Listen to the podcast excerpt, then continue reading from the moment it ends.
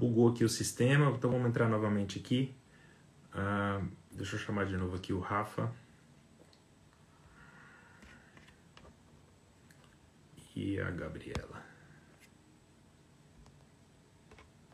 Agora.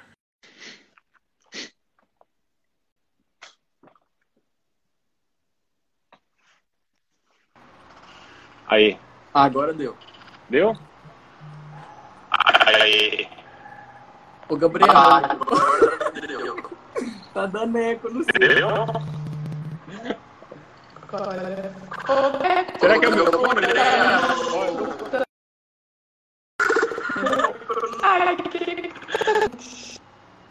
Será que é o aí? meu fone?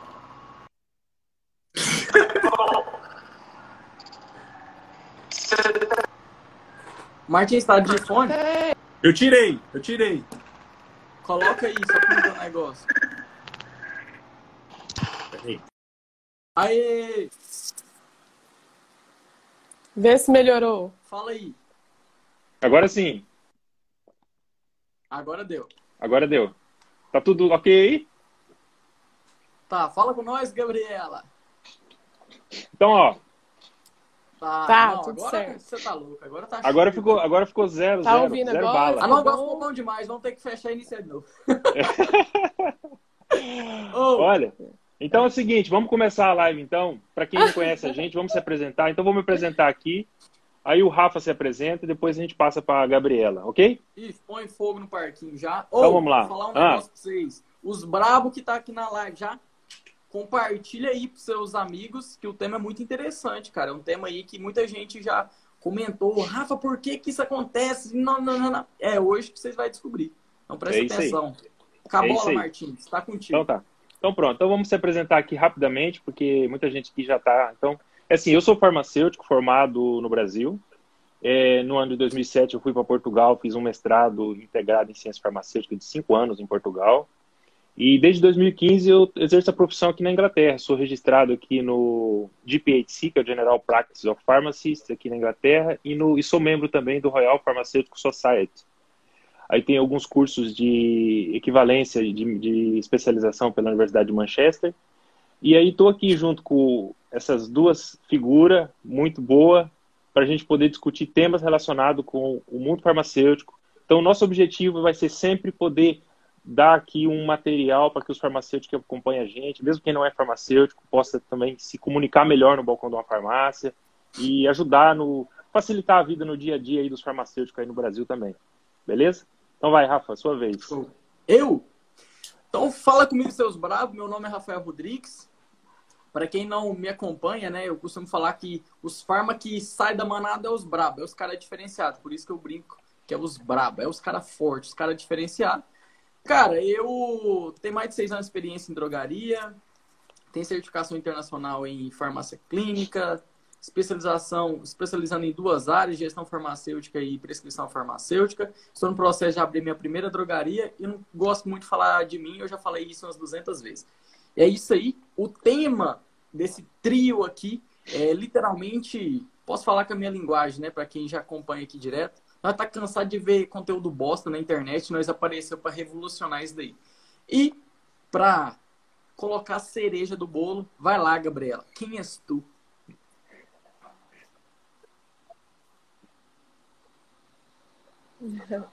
Então, gente, sou a Gabriela, eu sou farmacêutica desde 2017, sou aqui de Goiânia, Goiás.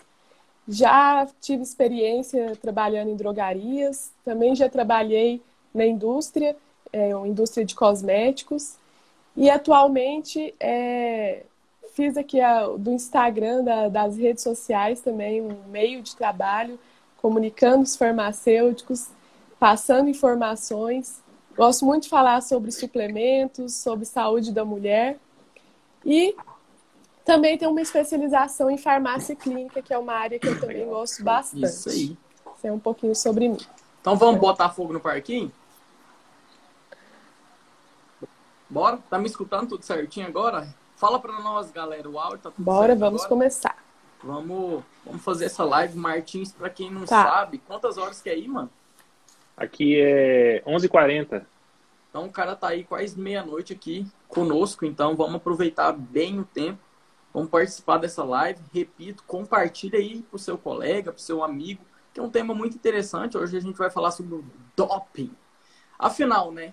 O que é doping, né? Qual que é a origem, né, da palavra doping?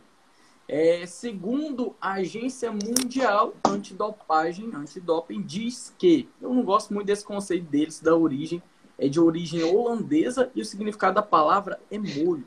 Para nós, não tem muito sentido, mas é o que encontra no site da Agência Mundial Antidoping.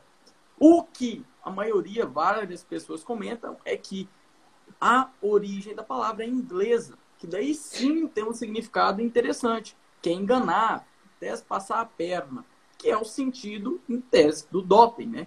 O doping, para quem não sabe, é importante a gente contextualizar, é que o atleta vai gerar uma vantagem, ele vai tirar um pouquinho de aproveito, ele vai ter, ele vai tomar uma substância ou método muito importante isso, utilizar um método ou ingerir uma substância. A gente falou lá de medicamentos, desculpa, né? Acho que eu fui, né? Acho que eu coloquei só medicamentos, né?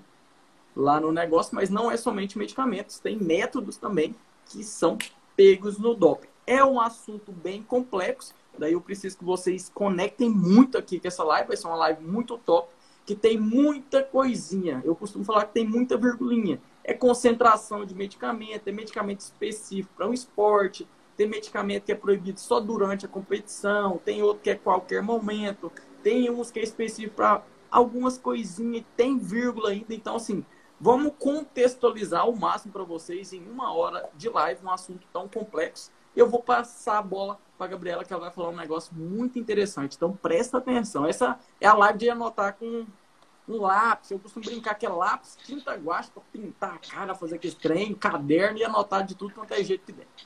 Fala comigo.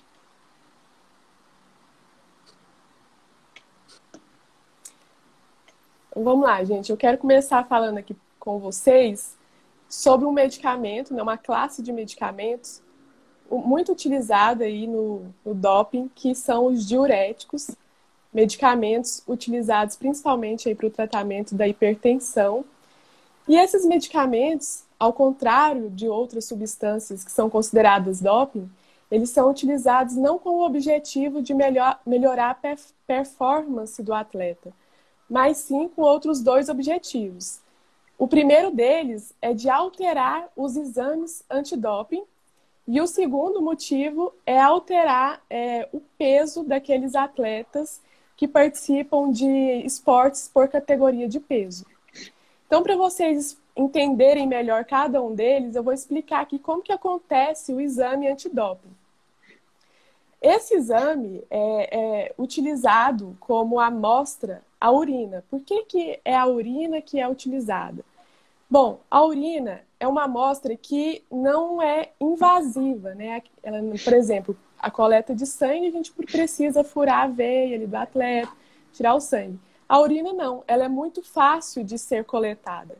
Então, esse é o principal motivo. Além disso, qualquer substância que a gente coloque para dentro do nosso organismo vai ser excretado lá na urina. Então, além de ser uma amostra prática e fácil de coletar, também é fácil de fazer a análise e de encontrar substâncias. Então, o que, que acontece? Nós temos uma agência, né? Cada país tem a sua agência. Aqui no Brasil é a ABCD, que significa Agência Brasileira de Controle de Doping. Essa agência é, tem cadastrado ali todos os atletas que participam de competições e, periodicamente, esses atletas são analisados com esse exame e de forma assim que ele é surpreendido, não é uma coisa que é marcada. Então, a qualquer momento, um oficial da ABCD pode chegar lá na casa do atleta, ou até mesmo se ele estiver na academia, qualquer lugar que ele estiver, e falar assim: nós vamos fazer o exame antidoping aqui agora, nesse momento. E ele tem que parar tudo que ele está fazendo para fazer aquele exame. E aí, é, o oficial vai apresentar três frasquinhos de para coletar a urina. O atleta vai escolher um dos três, todos três estão lacrados, ele escolhe um deles. E aí, no momento dele ir lá no banheiro para coletar a urina, o oficial tem que acompanhá-lo, porque pode ser que ele altere a urina dele ali no momento que ele for né, é, no banheiro ele sozinho. Ele pode pôr um pouquinho de água, abrir a torneira e diluir aquela urina, dificultar encontrar alguma substância ali. Então é, é algo que tem que ser bem rigoroso. E aí, depois o oficial vai apresentar três caixinhas de isopor para esse atleta e ele vai escolher uma das três. Depois que ele escolhe, ele vai deslacrar essa caixinha e lá dentro vai ter é, dois frasquinhos de vidro. Ele vai pegar a amostra que ele acabou de coletar e vai dividir ela em cada um desses frasquinhos. Um deles vai ser utilizado para fazer o exame e o outro é utilizado caso precise fazer uma contraprova. Por exemplo, no primeiro exame foi identificada uma substância proibida. Aí o atleta pode pedir uma contraprova, pedir para repetir o exame e para averiguar se realmente tem aquela substância ali. Nessa contraprova é, é utilizado esse segundo frasco. Então, voltando lá no exame, depois que ele dividiu ali um pouquinho da, da urina em cada um dos frascos, ele vai lacrar esses frascos e, e, apenas nesse momento o oficial vai tocar nesse material, que ele vai conferir se o frasco está realmente lacrado, vai virar eles de cabeça para baixo para ver se está tendo algum tipo de vazamento.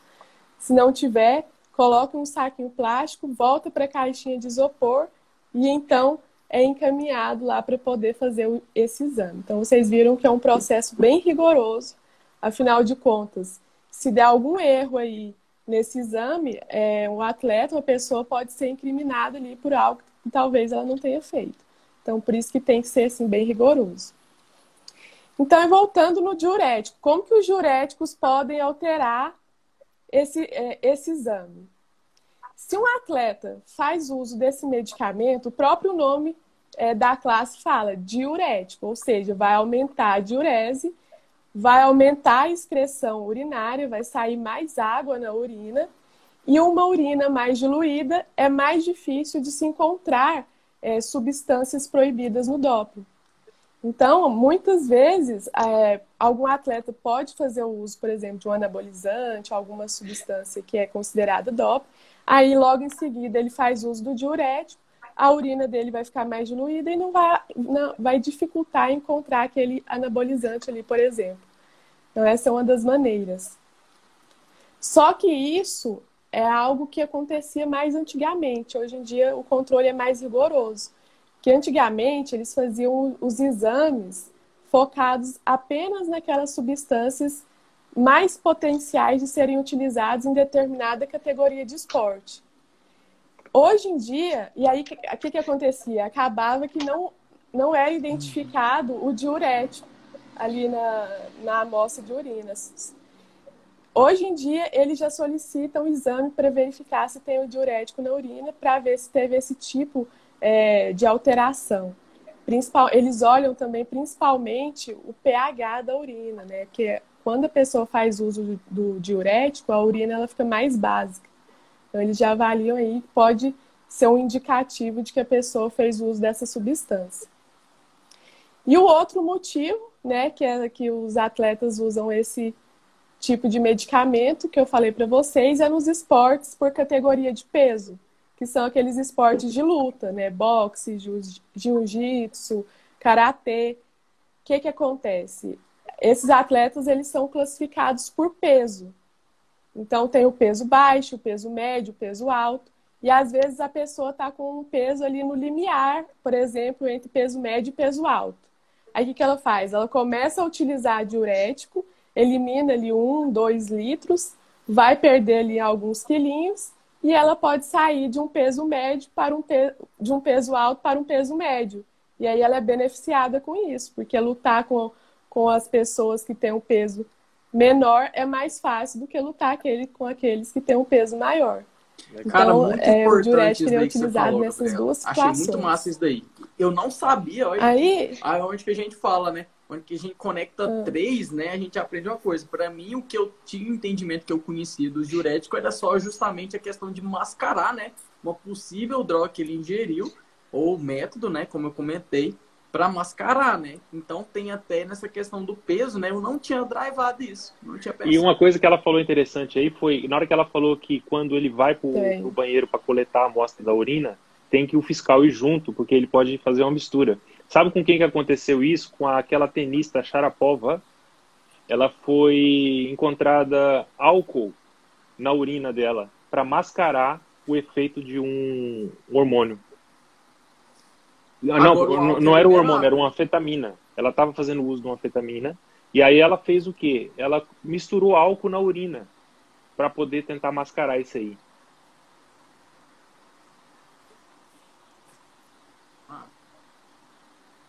Então, isso acontece. Por isso que realmente eu tenho que alguém acompanhar ali, porque senão ela é, pode acrescentar legal, qualquer coisa legal. ali na urina. Agora então fala aqui. E o exame a... vai ser alterado. Agora, agora a pergunta então que eu fiz para vocês antes da gente começar a live. O que que isso acontece? O que que isso tem de importância para um farmacêutico dentro de uma farmácia ou numa manipulação, por exemplo? Cara, essa pergunta aí eu gostei, entendeu? O cara, o cara quis me jogar na parede, falou assim, moço, mas como assim? Você está falando que o tema da live não é bom? Cara, esse tema dessa live é muito bom. Não sei, assim, é, em questão de, de outros estados, eu falo aqui, a Gabriela tá aqui comigo em Goiás, pode comentar. Cara, é muito. Pode sim acontecer muito aqui em Goiânia, onde que os atletas ali, jogador do Goiás, ali do Atlético, chega na farmácia, oh, eu quero tomar um remedinho. E aonde que eles falam assim, ah, eu só quero tomar um remedinho pra gripe. E aí? E aí? Entendeu? Então, assim, tem que ter esse entendimento. Aí é onde que, é onde que, é onde que eu falo que tem que ter forma 10 barra 10, né? Tentar aprofundar, tentar aprender um pouquinho a cada coisa. E a sua pergunta, a sua indagação é importante. Porque em tese o cara fala assim, ah, isso daí não tem sentido algum, mas tem sentido. Se chega um atleta lá, imagina se chega lá, vamos colocar, vamos sair da casinha. Neymar chega lá quer tomar um antigripal. Fala assim, não, meu, esse daqui não pode. Você vai dar uma baita orientação ali pro cara, você acha que ele não vai perigoso o cara dar um arroba, você explodir na internet, filhão. Então, compensa. Saber, cara, saber. Minha avó tem ditado, né? Não, sei se você já ouviu. Saber nunca é demais. Quanto mais você saber, mais você sai na Ó, frente. Hoje eu vi uma frase de um, de, um, de um, gerente aqui da farmácia aqui que eu trabalho. Cara, essa frase marcou comigo hoje. Ele falou o seguinte: que ele leu um livro.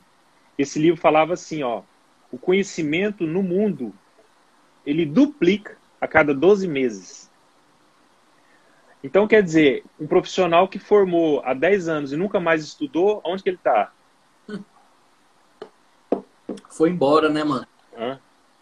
Olha, olha uma. Ó, oh, velho, é foda, né, Muito né? Fazer live onde tem vasto, vasto conhecimento, onde tu disse assim, questão do.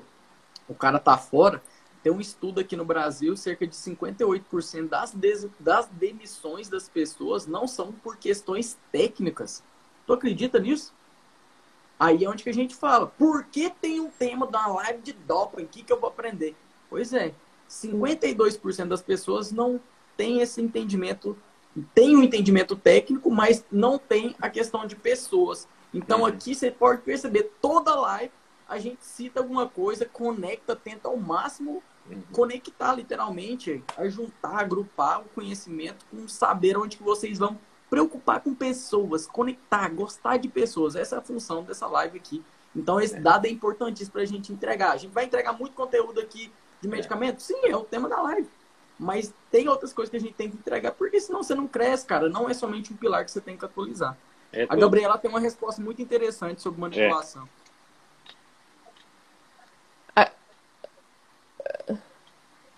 É. É, vou, vou falar até um exemplo aqui, ó, para farmacêuticos que trabalham aí com manipulação. E foi algo que aconteceu com um, um atleta aí com, bem conhecido, que é o César Cielo. O que, que aconteceu com ele? Uma, teve uma vez que ele foi pego no doping com furosemida, um diurético, na urina. E aí, o que, que aconteceu? Ele não foi é, considerado culpado é, por esse doping, porque ele conseguiu provar que, o, na verdade, ele tinha consumido essa substância sem querer. O que, que aconteceu? Ele mandava manipular cafeína em uma farmácia de manipulação. Ele falou que já manipulava lá, mandava manipular cafeína lá há mais de dois anos. E, que, e aí houve uma contaminação cruzada no momento de manipular essa cafeína e foi colocado furosemida.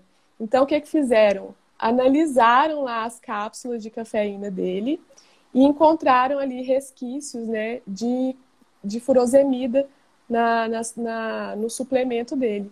E aí ele não foi considerado culpado, né, ele foi absolvido, mas levou apenas uma advertência. Então, assim, o que, que aconteceu com a farmácia? Ele é, denunciou, né? Porque é algo muito sério. Ele é um atleta e acontecer esse tipo de coisa é muito sério para ele. Poder, ele poderia, se ele não conseguisse provar, para ele ia ficar muito ruim, né? Ia sujar toda a imagem dele. Então, ter esse cuidado. Se você trabalha com manipulação, é, chega um atleta ali mandando, pedindo para manipular uma substância e você vai e não tem um controle rigoroso que deveria ter e contamina aquela Legal. substância, vai ser um prejuízo aí que e vai. E aquela questão também que você falou aí da, é do, de mascarar o efeito, né? Às vezes, às vezes, por exemplo, o paciente vai lá e fala assim, ah, pá, eu queria tomar um Lasix ou um furosemida, alguma coisa, e aí o que acontece? Ele não passa no DOP justamente porque tomou um diurético e aquele diurético não é permitido, né? Acontece uhum. muito da pessoa, quando eu trabalhava aí no Brasil, acontecia muito de chegar os caras assim, é, bombado, querendo Isso. tomar as coisas, e às vezes me pedia diurético, me pedia medicamentos assim que não tinha nada a ver com, com anabolizante, e a gente as, muitas vezes passava batido, porque não sabia, né? Importante. Legal, legal. Então vai, quem fala? Você quer falar o seu, Rafa? Uhum. Pode, não, pode meter bala aí. Eu tô aprendendo hoje. Então tá, então é assim, eu vou falar hoje sobre é, a eritropoetina.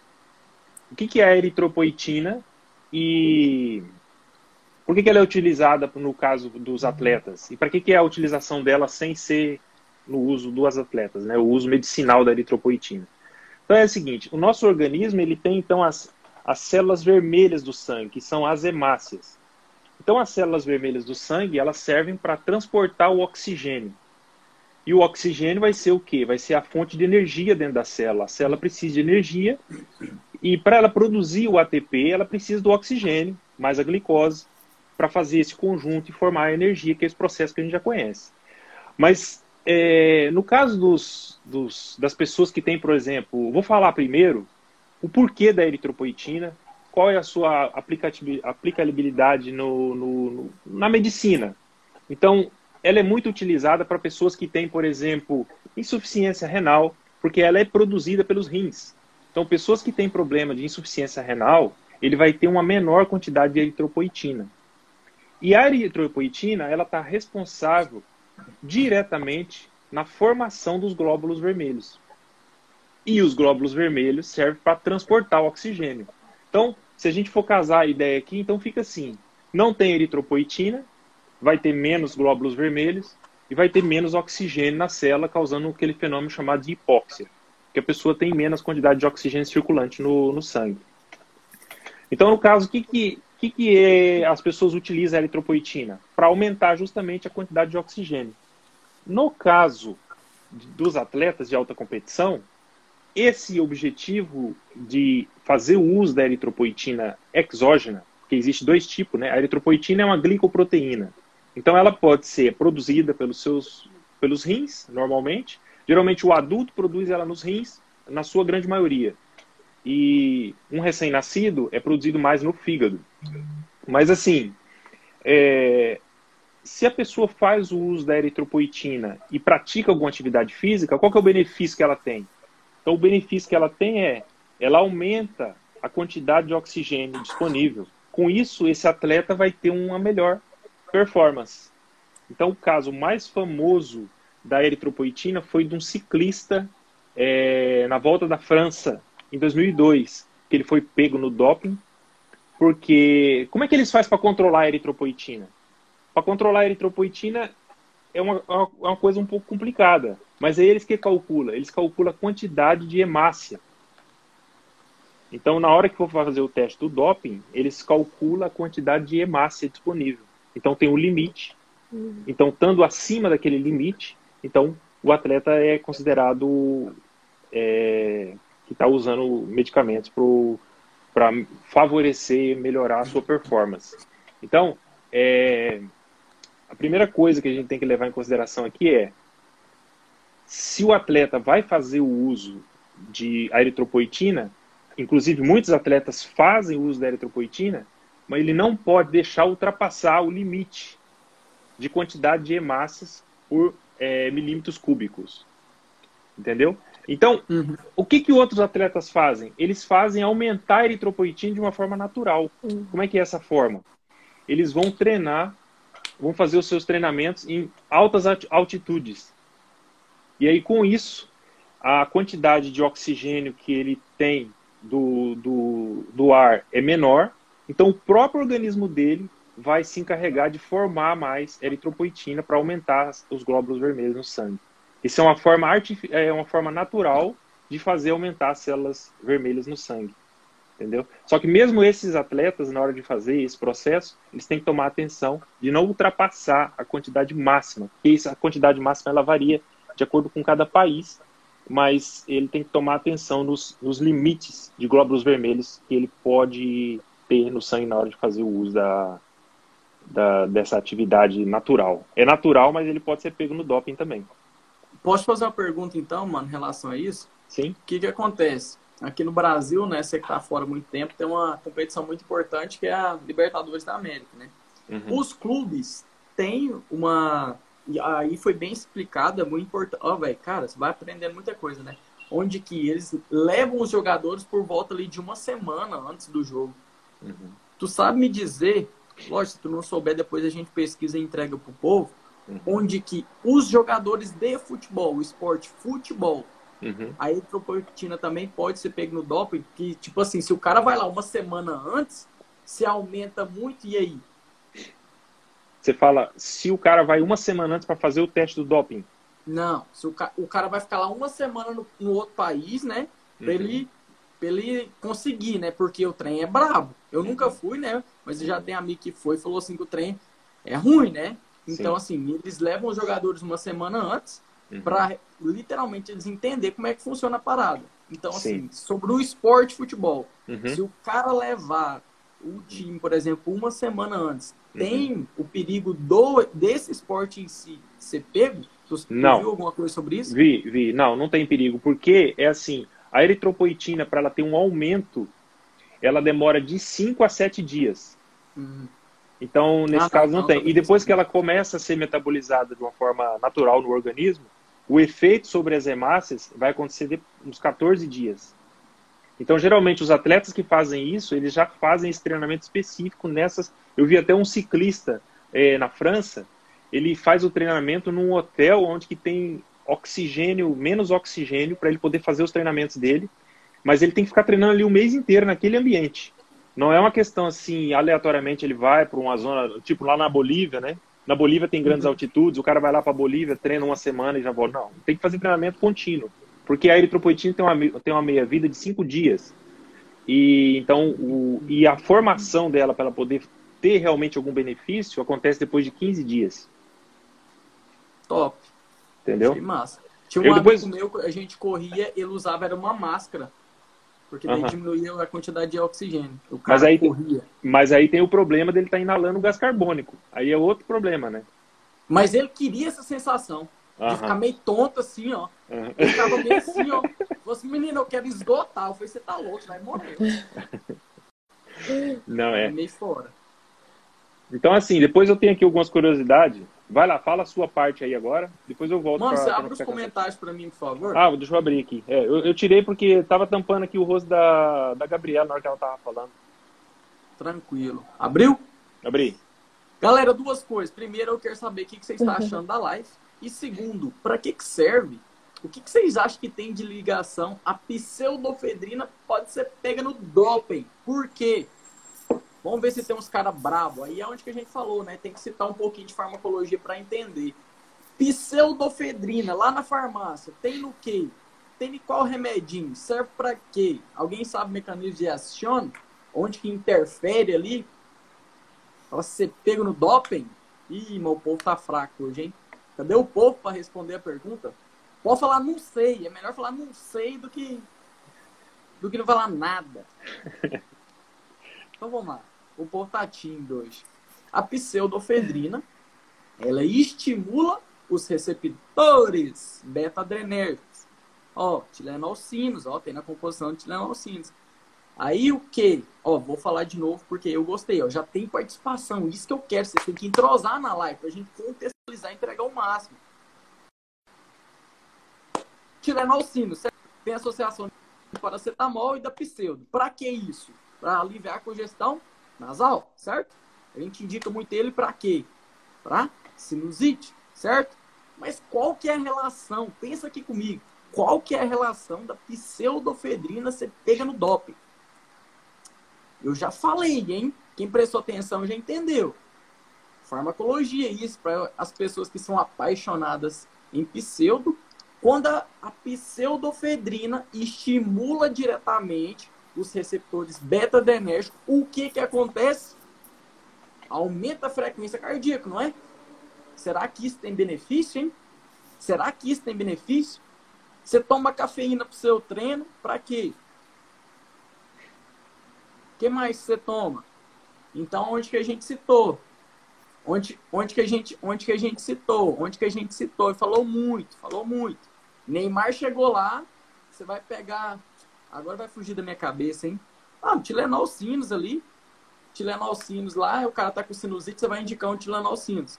Mesmo que a pseudofedrina é bem, é bem importante citar isso. Onde que lá no início da live eu falei que tem medicamento que durante a competição tem que ligar o sinal de alerta. E a pseudo é um exemplo. Tu tem que ficar pelo menos.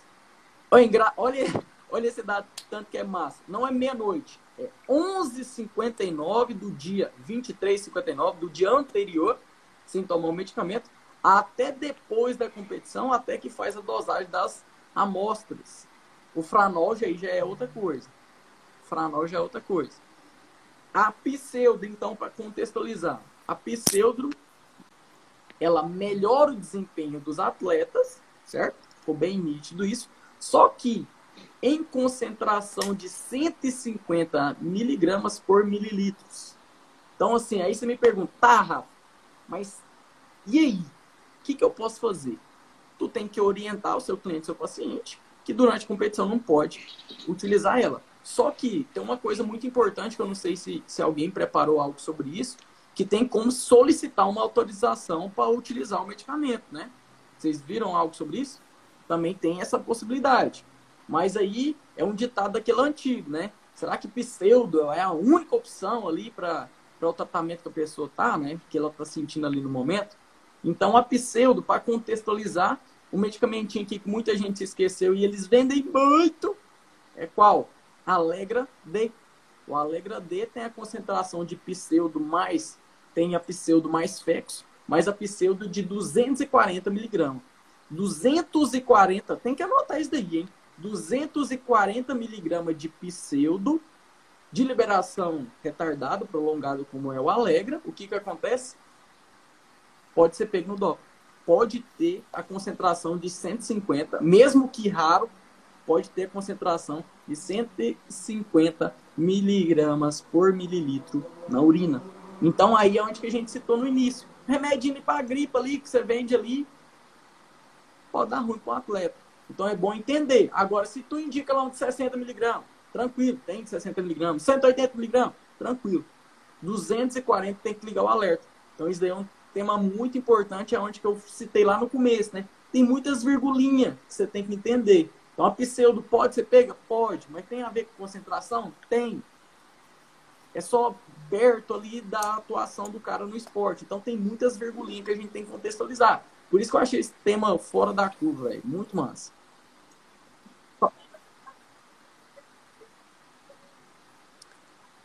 Uhum. Rafa, até complementando aí o que você falou, é, acredito que muitos aí devem estar se perguntando mesmo. E se o atleta precisar fazer o uso desse medicamento de forma terapêutica, como vai fazer? Porque, por exemplo, o, a pseudefedrina, você falou aí, talvez tenha outras opções. Mas o caso do diurético, nenhum diurético é aceito. Se, se o paciente precisar de fazer é o uso do diurético. Como que ele faz? Existe um documento chamado ALT, que significa autorização de uso terapêutico. Esse documento é preenchido pelo atleta juntamente com o médico. Ele tem que informar é, qual a substância que ele vai utilizar, a dose e o tempo de tratamento. E aí esse documento é levado lá para a agência antidoping aqui do Brasil.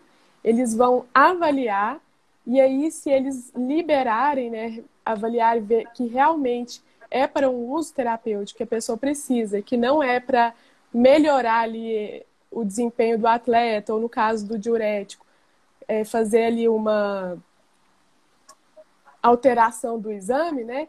Então, é liberado e aí o atleta pode sim Isso, utilizar e pode aquele também, tipo assim, se o cara está no urgência emergente, ter toda essa um documentação. também, pós esse caso, tem questão médica, vai entrar, mas também pode ficar tranquilo que tem como, né? Você correr atrás. Então, assim, não... aí é onde que eu falei, repito de novo, né? Tem muitas virgulinhas. Não é porque um medicamento é proibido que você nunca vai utilizar o medicamento. Tem que entender o contexto. Tem como você utilizar ele sim, depois que deu um caso de urgência, de emergência, tem como você requerer, correr atrás ainda. Então, presta atenção, essa live tem que ser bem explicadinha para não gerar confusão. Ó, eu, eu, eu consegui encontrar o medicamento da Sharapova. Você já ouviu falar na Sharapova, né? Aquela jogador de tênis. Uhum. Aí, aí no Brasil deve passar ela bastante. Uhum. Só que... Então, o que aconteceu com ela, o medicamento que ela tomou foi o Medon, Meldonium.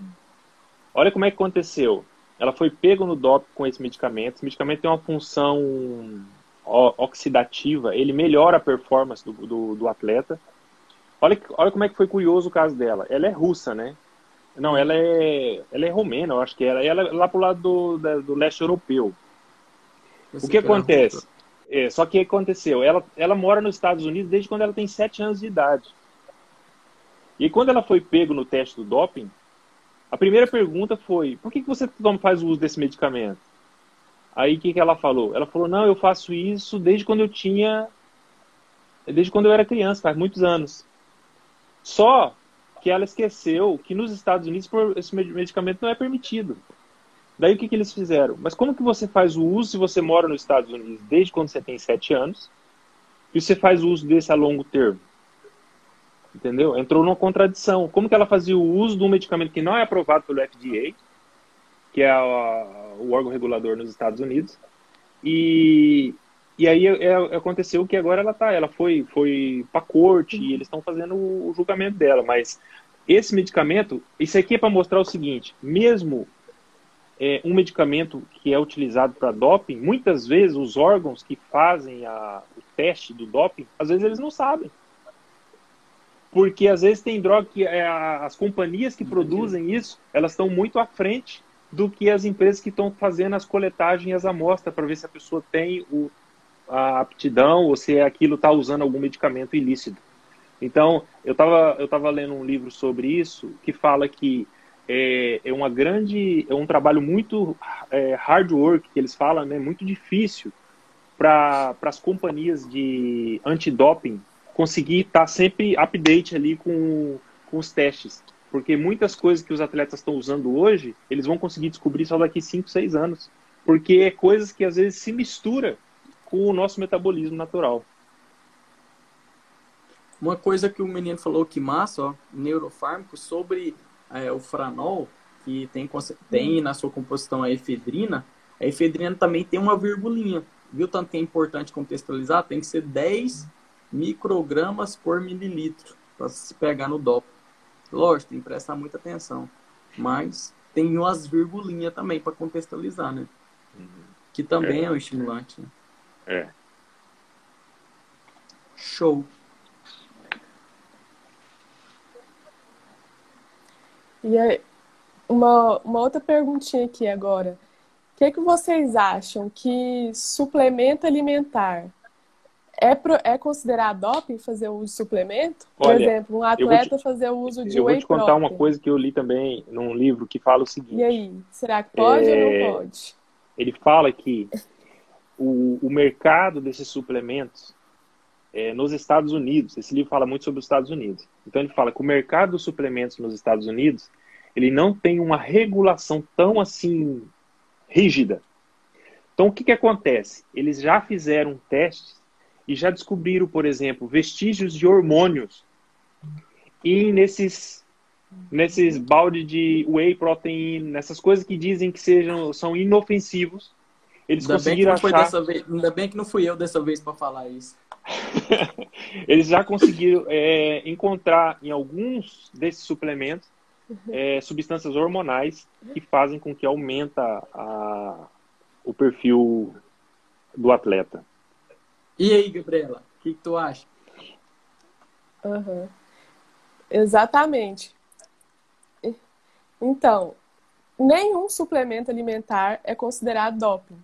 Então, os atletas podem fazer o uso de whey, pode fazer o uso de cafeína, vários suplementos.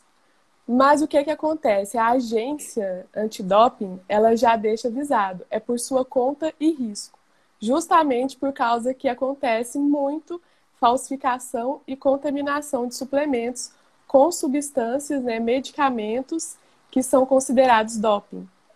Então, é, é, se a pessoa quiser fazer o whey protein, ela tem que saber que Uhum. se tiver uma contaminação ali, ela pode ser pega. Então, é conta e risco dela. E aí, o que, que aconteceu? Teve uma época que tinha alguns suplementos lá nos Estados Unidos que estavam colocando um selo falsificado na embalagem, falando que a agência antidoping lá dos Estados Unidos estava verificando aquele suplemento, fazendo a análise para ver se tinha alguma coisa ali que contaminava.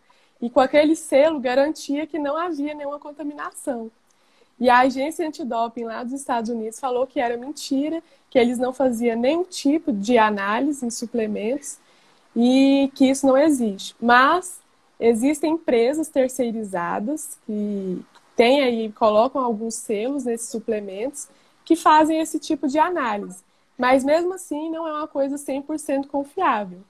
Então é algo que você, que o atleta pode fazer o uso e que pode ali ser pego surpresa. Inclusive tiveram 3 mil é, unidades de, de suplementos que vieram lá do Paraguai e que tinham substâncias é, que são é, pegas Posso colocar como fogo no parquinho de novo? Então é algo realmente sério. Acontece muito. Propranolol, para que, que serve o trem e aonde que ele atua? Vamos ver se tem farma aqui Olha que aí. entende farmacologia. Propranolol, para que, que serve aonde que ele atua? Ou vocês têm que aprofundar em farmacologia, ué, você tá doido aí. Propranolol, para que, que serve? Mecanismos de ação. Vou esperar agora, Martins, que propranolol é. é. Nossa. O povo fala tanto nesse trem, velho. É o dia todo. Propranolol é conhecido no mundo inteiro, né? E, e muito utilizado para pessoas que vai fazer apresentar uma palestra, para dar uma, né? Ah, já dar uma contou a resposta. já contou a resposta. Não, você, você perguntou, você perguntou aonde que ele atua, eu não falei. Já contou. Ó, beta bloqueador não seletivo. O que, que ele bloqueia?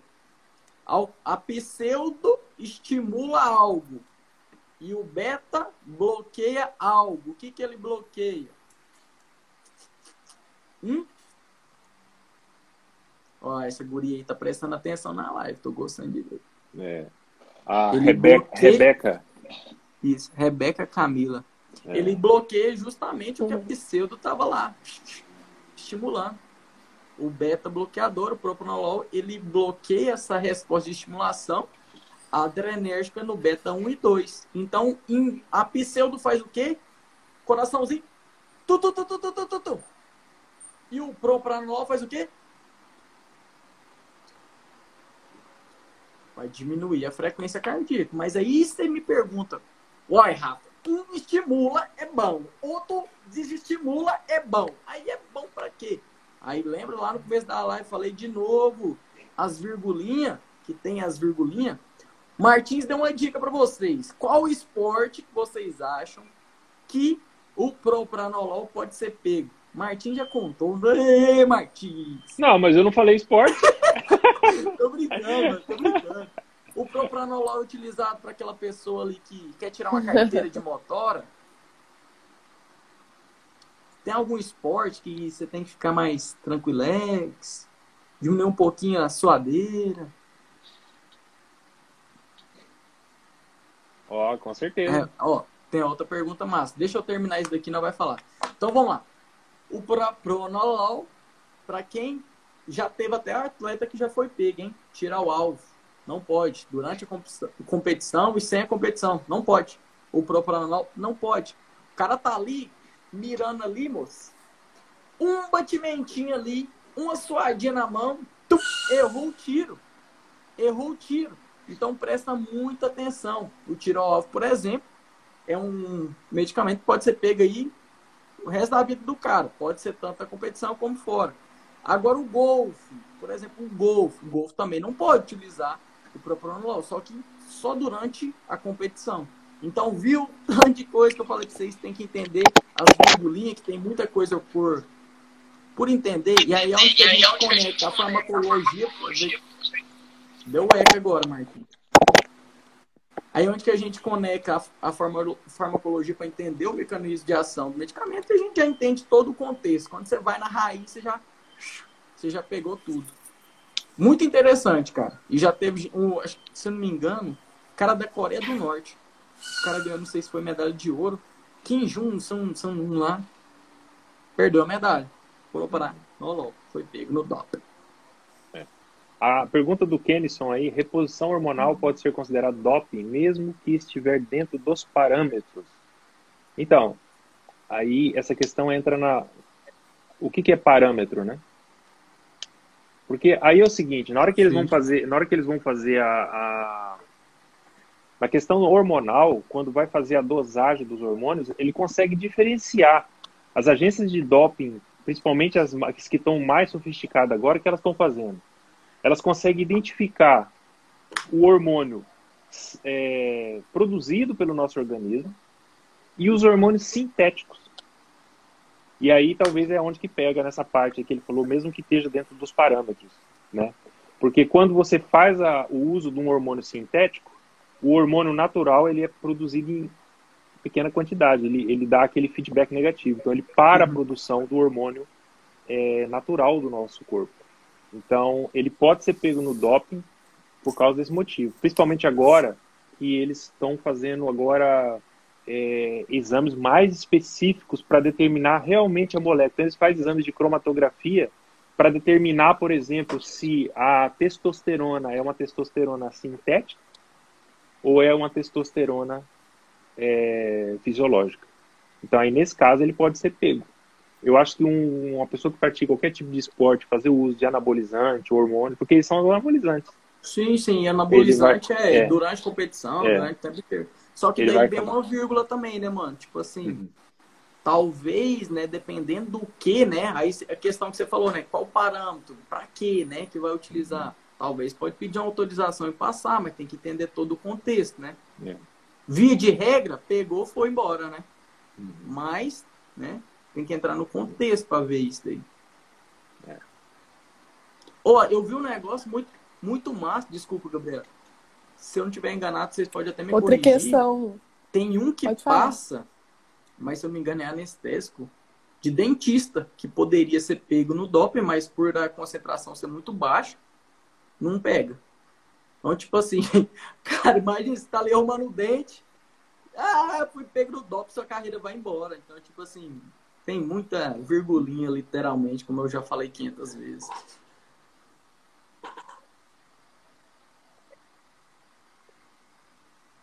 É.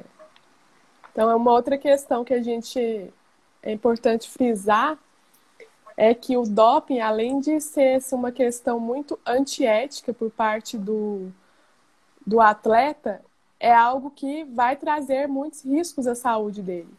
Porque esses medicamentos que ele usa ali como doping, muitas vezes eles utilizam em doses muito mais altas hum. do que seria utilizado, por exemplo, para tratar para tratamento de uma doença. E aquilo vai trazer muitos prejuízos ao organismo. No caso dos diuréticos também, a pessoa pode ficar desidratada, né, porque elimina muita água. A hidroclorotiazida é um diurético que ela causa ali a ginecomastia, né, que é o aumento ali dos seios no homem, e pode reduzir a libido, causar impotência sexual. Então, são muitos efeitos diversos que a pessoa fica sujeita quando ela passa a fazer uso Gostei de mais ainda do começo. Você vai falar de novo. Mas é algo muito sério também. Questão do atleta e o que mais? Isso. Esse é o ponto mais importante. Mais Antiético. importante. E é onde que eu friso de vez em quando. Qual foi a última vez que nós lemos, né? Sobre as nossas éticas, né? Sobre o que, que a gente pode fazer, não pode. Até onde que é, em tese, nosso limite ali.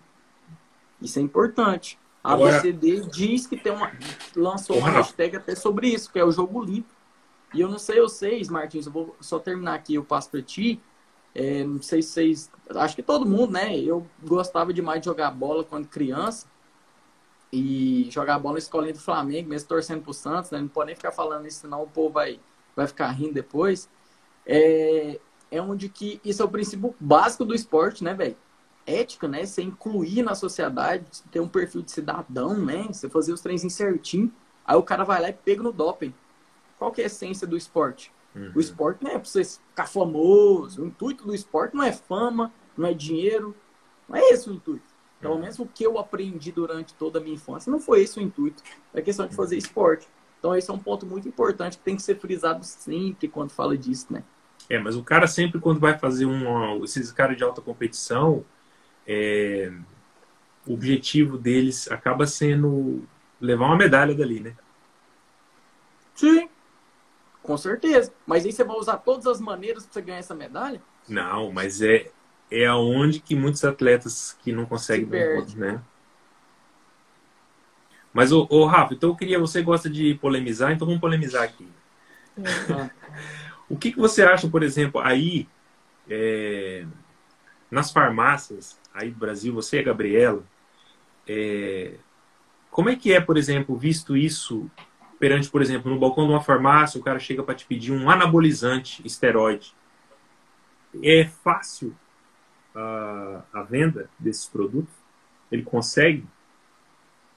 Ó, vou falar minha parte, depois a Gabriela. A Gabriela tem experiência na área também, então vai contextualizar as duas cabeças. É, você falou uma coisa massa. Eu, vou, eu posso te refazer a pergunta só para nós analisar a sua resposta? Uhum. Aí na Inglaterra acontece? Acontece, mas não esses produtos não vêm da farmácia. Aí, tipo assim, seria terceiros, por exemplo. é, pessoas que fazem, por exemplo, igual contrabando de, de drogas, né? Faz o uso, traz de outros países. Tá, entendi. Então, tipo assim, o que, que eu posso contextualizar nisso? Pode acontecer? Pode. Eu não vou aqui mascarar, não. Pode. Pode acontecer. E na maioria das vezes, os caras compram desse jeito aí. As pessoas não entendem a gravidade da- do ato delas. Comprar um medicamento sem nota, cara, ou o cara roubou, talvez roubou de um cara que entregar remédio pra você, entendeu? E você é tão egoísta, pensa tanto no você, que você pode. remedinho pode ter sido seu, e aí era pra ser seu, mas daí você fudeu, foi a, a distribuidora, né? Quem roda é eles quando é pego ali no, no caminho. Ah, velho, eu não queria falar isso não. Mas vamos lá, você falou de polêmica, mas tem representante de laboratório? Não, vou. é, às vezes o laboratório nem sabe, cara. Mas tem muito representante, sim. Não estou generalizando, são poucos, graças a Deus são poucos. É, mas existe. Cara que carrega dentro do carro, mano. Dentro do carro, independente. Aí você falou de um anabolizante. É, em boa parte do Brasil, tirando Goiás, é, receitinha controlada. Então, aquela, você, não sei se você lembra, receitinha duas vias aqui, pronto. Agora aqui em Goiás, não, é chequinha azul, né? É receitinha B. É, então, assim, você pensa, ah, esse daí libera. Mano, libera coisa pior, mano. As galera compram Ritalina, que é, tipo assim, se você pensar no padrão, assim, é um dos mais difíceis, assim, de, de conseguir. Os caras têm Ritalina. É, Sibutramina. Sibutramina, que a gente fez uma live, né, já sobre a Sibutramina, que eu expressei minha opinião que, cara, Sibutramina, se vocês perdeu a live da Sibutramina, volta lá e assista que eu dei minha opinião, quando você falou de gerar polêmica, eu dei minha opinião polêmica, né? E aí eu fui até xingado, né? Xingado não, não vou exagerar não. Mas mulher ficou brava comigo, que eu, em tese, eu expressei minha opinião sobre a Anvisa e ela achou ruim. Né? Tomou as dores da Anvisa. É onde que eu já falei 200 vezes, fica defendendo os ordens, não tá nem pra você, para com isso, moço. Para com isso, você tem que se defender, você tem que gostar de você, esses órgãos tá, tá cagando, desculpa a palavra, mas vou falar de novo. Tá cagando e andando pra você, você tá brigando por causa, de, por causa dele, vai estudar mais, pesquisa mais, por que, que eu dei essa opinião, entendeu? Então, assim, mano, contexto geral, acontece e, e não somente a anabolizante. Tem medicamento assim que a gente pensaria que é bem mais complicadinho, vamos dizer assim, e que. Mas é igual acontece aí também, mano. Gabriela, qual que é a sua realidade?